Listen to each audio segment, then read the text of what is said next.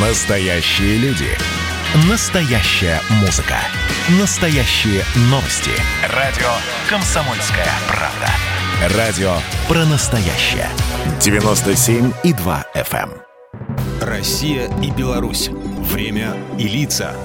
Здрасте, здесь Бунин, и сегодня я про цветы. Ну, не про всякие там лютики, цветочки, а про те, которые цветы жизни.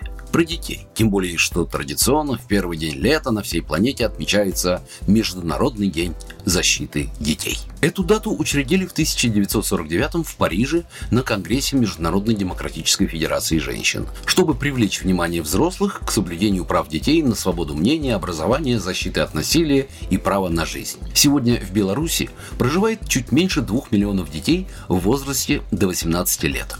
Строгие социологи подсчитали, что большая часть всех рождений приходится на второго и третьего ребенка в семье. Мальчиков, кстати, ежегодно рождается больше. Самые популярные детские имена – это Максим, Артем, Михаил, Александр, Матвей, София, Анна, Мария, Ксения и Анастасия. Государство старается максимально поощрить семьи, которые заводят детей.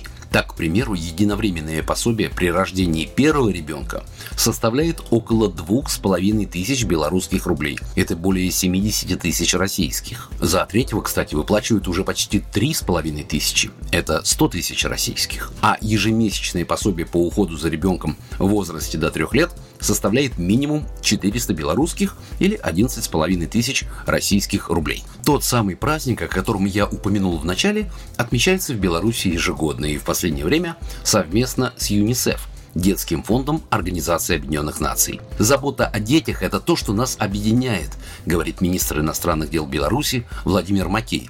Ведь интересы детей всегда находятся в фокусе пристального внимания государственной политики. В Беларуси ответственно считают, чтобы у страны было будущее, нужно заботиться о детях. Вот уже четверть века в канун Нового года в республике проводится акция «Наши дети». Это когда руководители министерств и ведомств, органов власти и общественники посещают детские интернаты и дома семейного типа, опекунские и приемные семьи, больницы и поздравляют детей с Новым годом и Рождеством, вручая подарки и помогая в решении разных проблем. Между прочим, в республике давно пошли по пути перехода от домов-интернатов именно к домам семейного типа. И это огромное достижение Беларуси.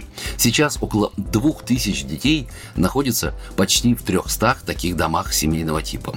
Кстати, в республике Национальным центром правовой информации по инициативе администрации президента был даже создан интернет-ресурс «Детский правовой сайт», где дети и подростки могут получить юридические знания в понятной форме, где им ответят на взрослые вопросы и дадут советы в сложных ситуациях.